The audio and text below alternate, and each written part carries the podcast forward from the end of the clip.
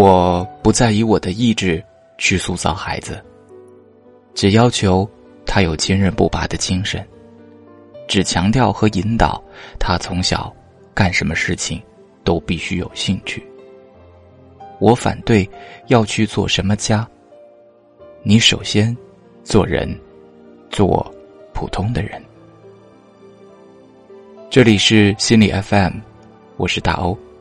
在今天节目中，我们将一起分享一篇来自作家贾平凹的文章。每个生命都有自己的光芒。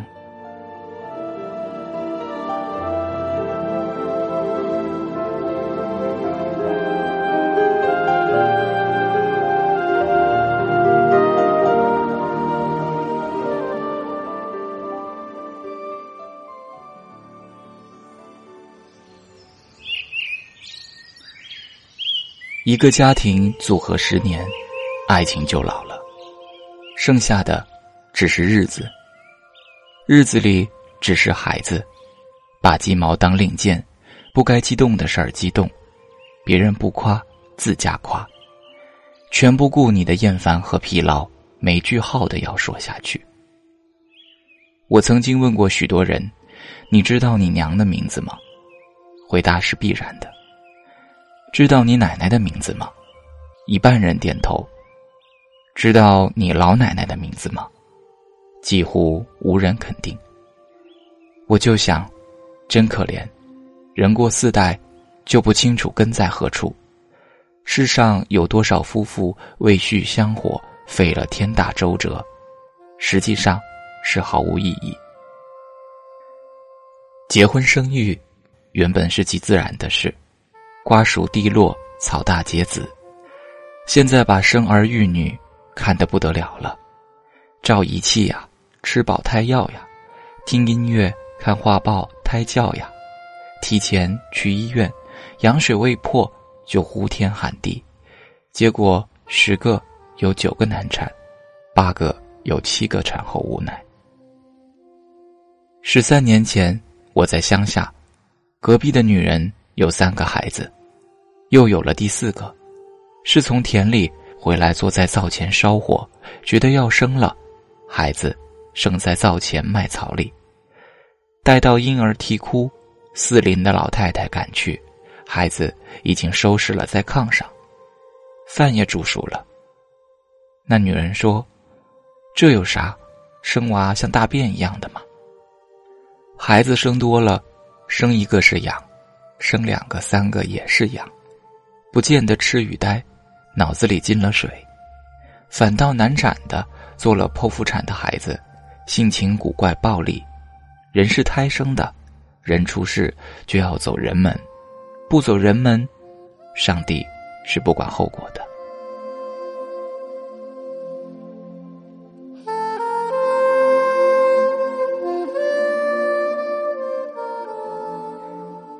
我长久的生活在北方。最愤慨的是，有相当多的人为了一个小小的官位尔虞我诈、勾心斗角，到位上了又腐败无能、敷衍下级、巴结上司，没有起码的谋政道德。后来去了南方几趟，接触了许多官员，他们在位一心想干一番事业，结果也干得有声有色。究其原因。他们说不怕丢官的，丢了官我就去做生意，收入比现在还强呢。这是体制和社会环境所致。如今对儿女的教育，何尝有点不像北方干部对待官职的态度呢？人口越来越多，传统的就业观念又十分严重，做父母的全盼望孩子出人头地，就闹出许多畸形的尸体来。有人以教孩子背唐诗为荣耀，家有客人就呼出小儿，一首一首闭了眼睛往下背。但我从没见过小时能背十首唐诗的神童，长大了成为有作为的人。社会是各色人等组成的，是什么神就归什么位。父母生育儿女，生下来养活了，失之于正常的教育。就完成了责任，而硬要适合不让留，盛方缸里让盛方，装圆盆中让成圆，没有不徒劳的。如果人人都是撒切尔夫人，人人都是艺术家，这个世界将是多么可怕！接触这样的大人们多了，就会发现，愈是这般强烈的要培养儿女的人，预示这人活得平庸。他自己活得没有自信了，就寄托儿女，这行为应该是自私和残酷，是转嫁灾难。儿女的生命。是属于儿女的，不必担心没有你的设计，儿女就一事无成。相反，生命是不能承受之轻和之重的。交给了他，做人的起码道德和奋斗的精神，有正规的学校传授知识和技能，更有社会的大学校传授人生的经验。每一个生命，自然而然的会发出自己灿烂的光芒的。如果是做小说，作家们懂得所谓的情节是人物性格的发展，而活人性格就是命运。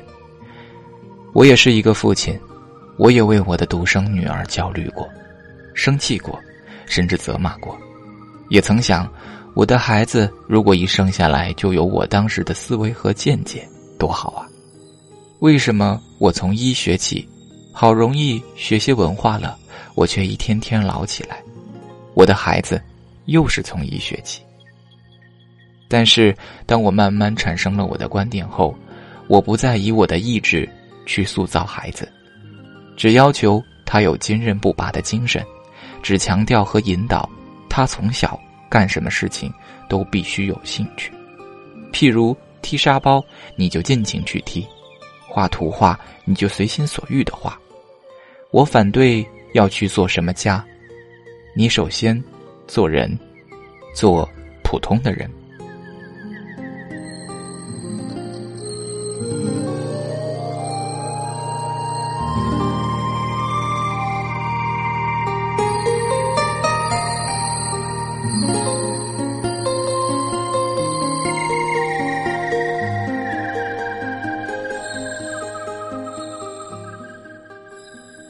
很遗憾，虽然大欧一把年纪了，但还没有机会经历为人父是一种如何的感受。但毕竟在世几十载的光阴，也从家庭里、学校里、社会里学到了许多生活的经验和做人的道理。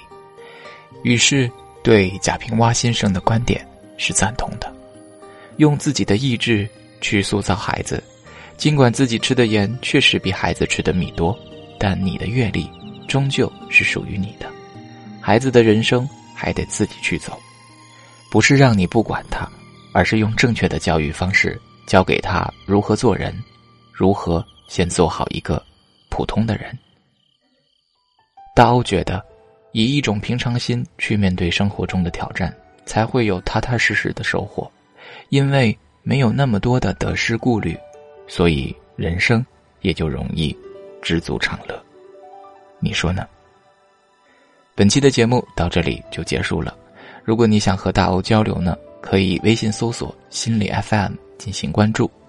想第一时间收听我们的节目，可以下载心理 FM 客户端，也可以通过豆瓣小站搜索和音乐一起流浪，收听大欧更多的节目。别忘了，世界和我爱着你，我是大欧，我们下次节目再会。我只是一个很平凡的人，和你和他没有不同。忙忙碌碌的活在每天的奔波，仿佛遗失一些什么。每个人都不是平凡的人，只是习惯占未知的可能，我们都忘了久违的轻松。当看着镜子里面那熟悉的陌生人，却隐藏不了狂野的灵魂。